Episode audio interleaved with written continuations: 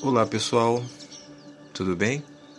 Eu sou o Cadu e esse é o podcast do Paralém. Paralém é uma página no Instagram onde são postados assuntos relacionados à espiritualidade, esoterismo, ocultismo, né? magia também. Então, se você se interessa por esse tipo de assunto, vai lá, segue a página do Paralém, se caso ainda não siga. Você que já segue, agradeço sempre aí por você acompanhar a página, aonde também é, existem livros que sempre é, são postados livros e ficam à venda na página também, tá bom? Hoje eu vim falar aqui sobre um livro, um livro do Osho, né? É, o Osho é, é, um autor diferente, né? Na verdade, ele nunca escreveu um livro. Todos os livros publicados no nome dele são transcrições das falas ao longo de 35 anos que ele dá para palestras e tal. É, mas tem uma exceção. Tem dois que são coletâneas de cartas que ele escreveu, tá? É, o que mais é, impressiona é, no Osho é a capacidade dele explicar o inexplicável usando palavras simples, né? palavras claras e diretas. Muitas das vezes, alguns livros do Osho, é, pelo menos comigo, quando eu comecei a ler alguns livros do Osho, era muito confrontador, né? Às vezes algumas palavras e algumas coisas me soavam muito radicais. Eu acredito que seja assim com todas as pessoas que começam a ler Osho.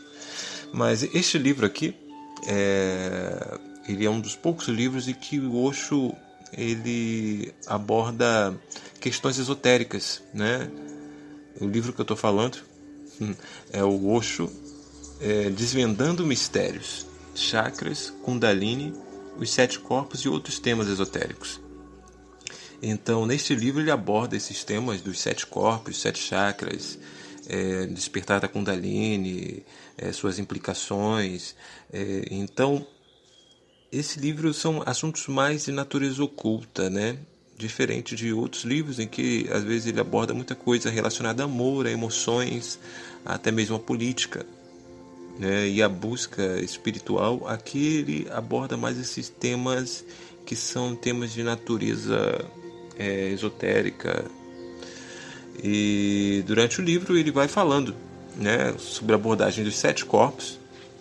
Os sete corpos, é, o Osho divide né, os sete corpos em primeiro, o primeiro corpo como um corpo físico, segundo corpo, corpo emocional, terceiro corpo, corpo astral, o quarto corpo, psíquico, o quinto corpo, o espiritual, o sexto corpo, o corpo cósmico, e o sétimo corpo, o corpo nirvânico. Então, ele vai fazendo abordagens explicando as características do desenvolvimento de cada corpo no ser humano. Né? As sensações, é, os fatores que acarretam é, essas passagens e mudanças para esses corpos. Né? Igualmente, vai falando também sobre os chakras, porque cada chakra é ligado a um corpo. É, ele fala que dentro, dentro de todos os, os chakras existem meios de transcender cada corpo, como também barreiras. E que todas as barreiras, na verdade, são barreiras externas e não internas.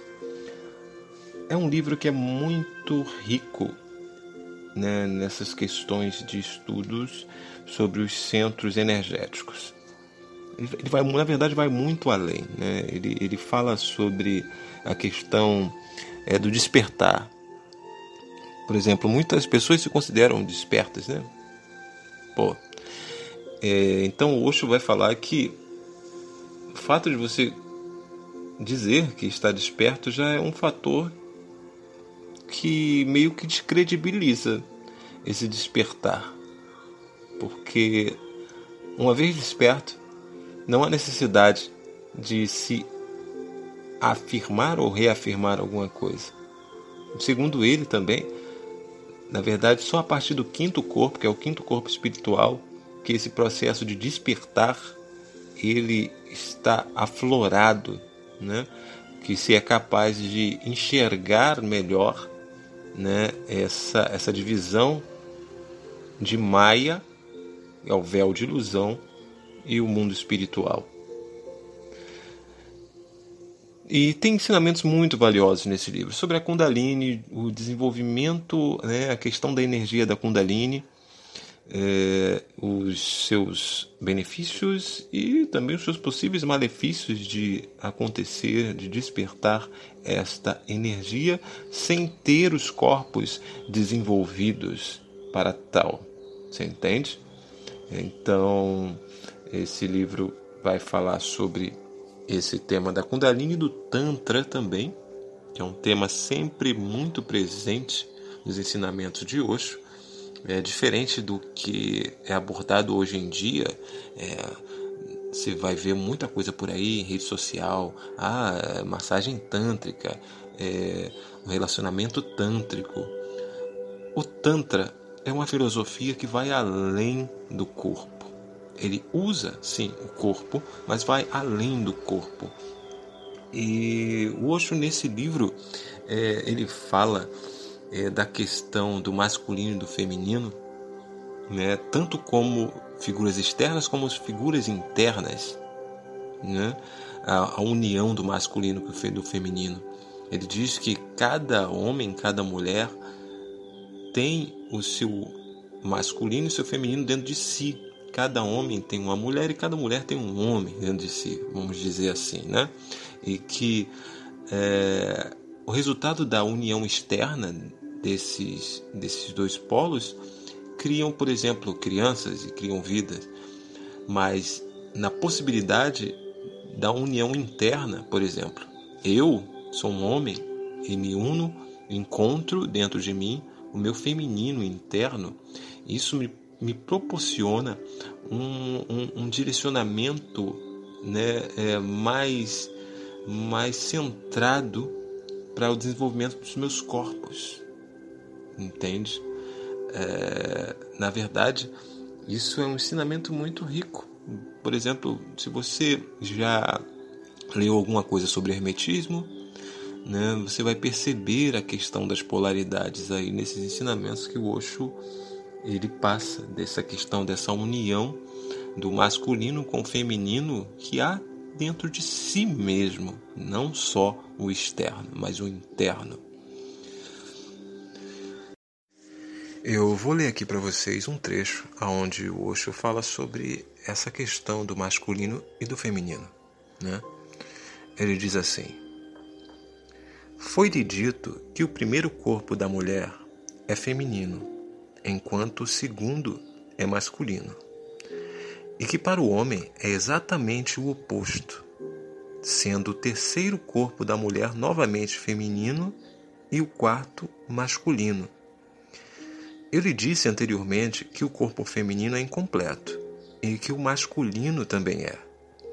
Os dois juntos fazem um corpo completo, e essa união é possível de duas maneiras se o homem externo se combinar com a mulher externa, juntos criarão uma unidade. E com essa unidade, segue em frente o trabalho da procriação, o trabalho da natureza.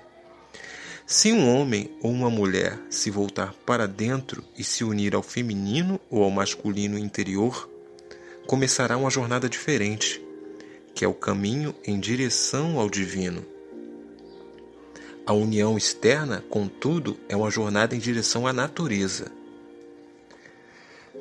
Quando o primeiro corpo do homem se encontra com seu segundo, o feminino, o corpo etéreo, esses dois formam uma unidade.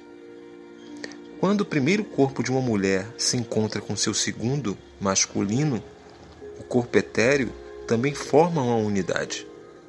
E essa é uma maravilhosa unidade. A união externa só pode ser momentânea. Ela dá um período de felicidade muito breve, que torna a dor da separação infinitamente maior.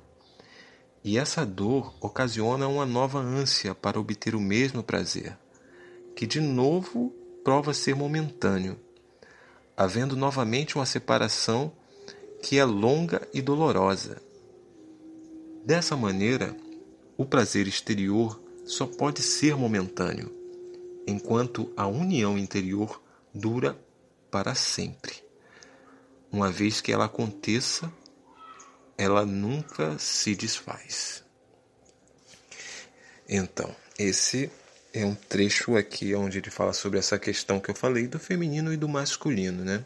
Uma abordagem totalmente hermética do Osho, né? E esse livro é, é muito bom, muito bom. Diversos assuntos aqui eles dão trazem insights, sabe? Não é nem questão de você tomar como verdade, de ocasionar insights que te levem a outros pontos, entende? Então considero que seja uma leitura uma leitura que é capaz de trazer outros tipos de coisa, expandir mais né, esse universo que somos nós. Bom, este livro, Oxo Desvendando os Mistérios, está disponível na página do Paralém, se você quiser. Ele tem disponível lá para comprar e tal. E comprando, você vai estar ajudando também a manter a página do Paralém. Desde já eu agradeço a você que ouviu até aqui esse podcast. Vou fazer de tudo para estar sempre fazendo aqui, né, trazendo alguns livros falando sobre eles aqui que acho que acrescenta sempre, né? Sempre é bom acrescentar um pouco expandir um pouco os nossos horizontes através da leitura, dos estudos e viver as nossas experiências neste corpo físico. Mais uma vez agradeço você que está aqui. E se não segue ainda, vai lá, segue a página do Instagram do Paralém. E até a próxima.